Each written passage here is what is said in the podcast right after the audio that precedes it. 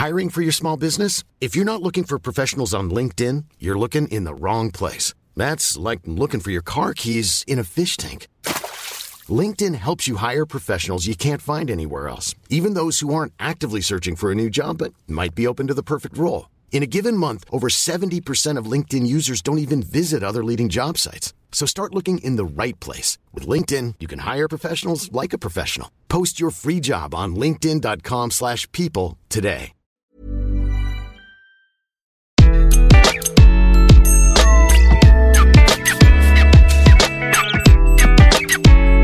Bonjour, je suis Gaël Châtelain-Berry, bienvenue sur mon podcast Happy Work, le podcast francophone le plus écouté sur le bien-être au travail. Pour cet épisode, j'ai choisi de vous parler de burn-out et de comment l'éviter. Alors attention, bien entendu, je ne vais pas vous donner des recettes magiques, mais en tout cas quelques trucs très simples que vous pouvez appliquer pour, si ce n'est éviter le burn-out, en tout cas réduire la probabilité que vous en fassiez un. Je parle souvent de burn-out. Comment ne pas le faire quand plus de 2 millions d'actifs français, oui vous avez bien entendu, 2 millions, sont au moment où je dis ces mots en burn-out? Comment ne pas le faire quand 45% des salariés français se déclaraient en détresse psychologique en septembre dernier? Détresse psychologique, c'est fort tout de même.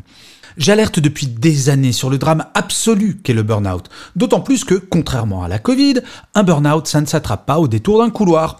Et oui, le burn-out, cela peut s'éviter et c'est même déconcertant à quel point cela est simple. Et pourtant, les chiffres parlent et ils augmentent régulièrement, terriblement, régulièrement depuis des années. Avant de vous donner les pistes pour faire en sorte que le burn-out recule, enfin, je voudrais rappeler ce qu'est un burn-out. Déjà, ce qu'il n'est pas. Ce n'est pas une dépression. La dépression peut être engendrée par les cousins du burn-out. Le bore-out, le fait de s'ennuyer au travail, ou le brown-out, le fait de ne plus trouver aucun sens à son travail. Alors que le burn-out, c'est le corps qui dit stop. Un matin, vous vous réveillez et vous ne pouvez plus vous lever. Votre tête dit que vous le devez, votre corps refuse. Pour avoir parlé avec beaucoup de personnes ayant fait un burn-out, le choc est rude mais prévisible et donc évitable. La première règle, c'est d'écouter votre corps. Personne n'est à l'abri de faire un burn-out, absolument personne. Les signes avant-coureurs du burn-out existent. Fatigue physique, de plus en plus de mal à vous lever le matin, de moins en moins de motivation, vous perdez le sens de votre travail. Comme je le disais hier dans mon épisode de Happy Work, être démotivé de temps à autre, c'est tout à fait normal, et vous pouvez agir. C'est quand c'est tous les jours qu'il faut y prêter attention de façon urgente. Le burn-out, c'est votre corps qui dit à votre cerveau qu'il n'en peut plus physiquement, qu'il va lâcher.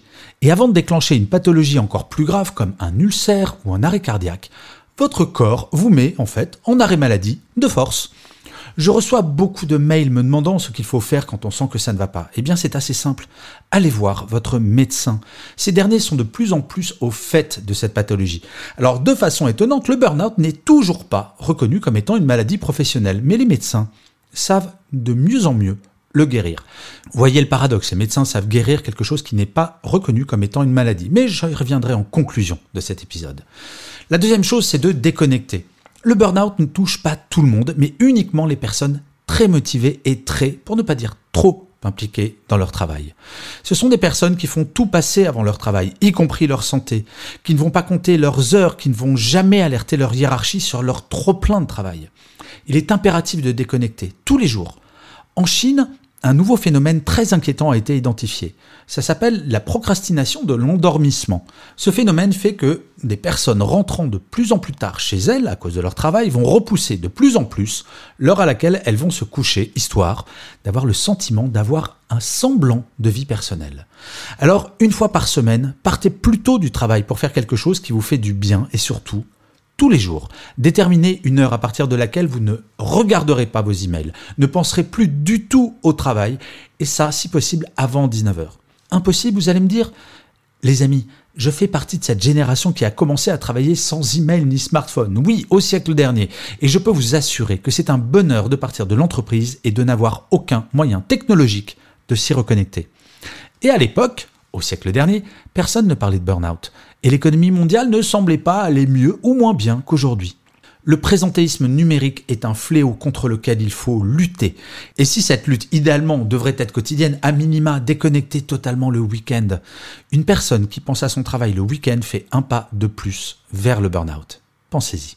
Le troisième point, c'est de parler avec votre management. Nul besoin d'attendre de faire un burn-out pour évoquer le sujet. Malheureusement, le burn-out est encore un sujet tabou en entreprise. Et oui, beaucoup considèrent que faire un burn-out est une sorte d'aveu de faiblesse. Non, le burn-out est juste le moyen que notre corps a trouvé pour nous rappeler qu'il n'y a pas que le travail dans notre vie. En Suède, ils appliquent la règle des 3-8. 8 heures pour le travail, 8 heures pour la vie perso et 8 heures de sommeil. Passer 16h30, 17h, impossible de joindre qui compte en Suède. Et oui, ils ont une vie. Franchement, est-ce que ça serait pas mieux de prévenir que de guérir? Chaque équipe, en fait, devrait parler de ce sujet afin, bah, déjà, qu'il ne soit pas tabou, plus tabou, et qu'il puisse être évité en libérant la parole. Bien entendu, idéalement, cela devrait être le manager qui initie ces discussions. Mais s'il s'agit juste de parler de burn-out, n'importe quel salarié peut mettre le sujet sur la table afin de mettre en place des garde-fous qui profiteront à toute l'équipe, y compris au manager. Le quatrième point, c'est d'apprendre à dire non. Et oui, dire non à son manager, c'est possible. Je l'ai d'ailleurs expliqué dans un épisode de Happy Work que vous retrouverez facilement. Comment dire non à son manager. L'époque du salarié indestructible qui doit tout accepter, n'importe quel délai, est dépassée. Rien, absolument rien ne peut légitimer que vous mettiez votre santé en danger. Si vous sentez que vous ne pourrez pas assurer la mission que l'on vient de vous confier, mieux vaut le dire plutôt que de mettre votre santé en danger. Mais il ne s'agit pas de dire un non radical, mais ce que j'appelle un non positif, en disant non, je ne peux pas te rendre un travail optimal dans un tel délai, mais si cela te va, je peux le faire pour après-demain. Le tout est de mettre un terme à cette course infernale qui fait que la première source de stress des salariés français est devenue le sentiment de ne pas avoir le temps suffisant pour tout faire. La pression mise sur les salariés en termes de temps est nuisible à leur bien-être. Les plus loyaux feront un burn-out, les autres démissionneront. Dans les deux cas, l'entreprise a tout à y perdre. Le cinquième et dernier point, qui n'est pas le moins important, ne culpabilisez jamais. Souvent, les victimes de burn-out, en plus de leur souffrance physique, ajoutent une couche de forte culpabilité de ne pas avoir été à la hauteur. Si jamais vous deviez malheureusement passer par la case burn-out, gardez en permanence en tête que vous n'y êtes pour rien la première responsabilité d'un burn-out revient au manager qui n'a pas su bien gérer les plannings de ses équipes et surtout qui n'a pas été attentif aux signes avant-coureurs d'un burn-out chez un membre de son équipe. Non, il n'est pas normal qu'un salarié envoie un email à 22h ou pendant un week-end ou encore pire, pendant ses vacances. Oui, c'est une forte responsabilité à porter pour des managers. Mais le bien-être de son équipe n'est-il pas l'une de ses premières missions? En effet, plus le bien-être de l'équipe est élevé, plus elle sera performante. Tout le monde a à y gagner. Et donc, comme je le disais un peu plus tôt, saviez-vous que le burn-out n'est toujours pas reconnu comme étant une maladie professionnelle? Alors l'OMS a fait un petit geste en admettant que cette pathologie avait comme origine le travail, mais elle ne l'a toujours pas reconnu comme étant une maladie professionnelle. Est-ce que c'est une question de lobby ou alors parce que c'est une ancienne génération qui dirige l'OMS Bref, tout le monde se voile la face, tout le monde met des œillères devant les yeux. En ces temps d'élection présidentielle, il serait temps que les candidats, ou au moins un candidat, parle de ce sujet. J'entends beaucoup le travailler plus comme une valeur essentielle. Oui, c'est important de travailler, mais arrêtez avec cela. Le travailler plus n'a aucun sens. C'est un concept d'un autre temps. C'est le travailler mieux qui est important. Si les Suédois y arrivent, et d'autres pays, je pense aux États-Unis, je pense à l'Allemagne, pourquoi est-ce que nous, on ne pourrait pas y arriver? À ma connaissance, par exemple, si on prend l'économie suédoise, ça va pas si mal. Reconnaître le burn-out comme étant une maladie professionnelle pousserait les entreprises et les managers à reconnaître leur capacité à agir sur le bien-être des salariés. Et au même titre qu'aucun manager dans le bâtiment ne dirait à un salarié Vas-y, monte sur le toit sans être attaché, ça ira plus vite. Parce que la loi l'en interdit. Je rêve d'un temps où aucun manager ne dira plus jamais Allez, on se fait une petite réunion à 19h, on est à la bourre. Et pour rappel, avant le burn-out, il va y avoir de l'absentéisme et le chiffre est effrayant l'absentéisme en France coûte plus de 100 milliards par an. Bref, oui, l'un de nos candidats ou candidates pourrait parler de ce sujet et mettre dans son programme que le burn-out soit reconnu enfin comme maladie professionnelle. Et vous d'ailleurs, est-ce que vous risquez de faire un burn-out? Eh bien écoutez, pour le savoir, c'est hyper simple.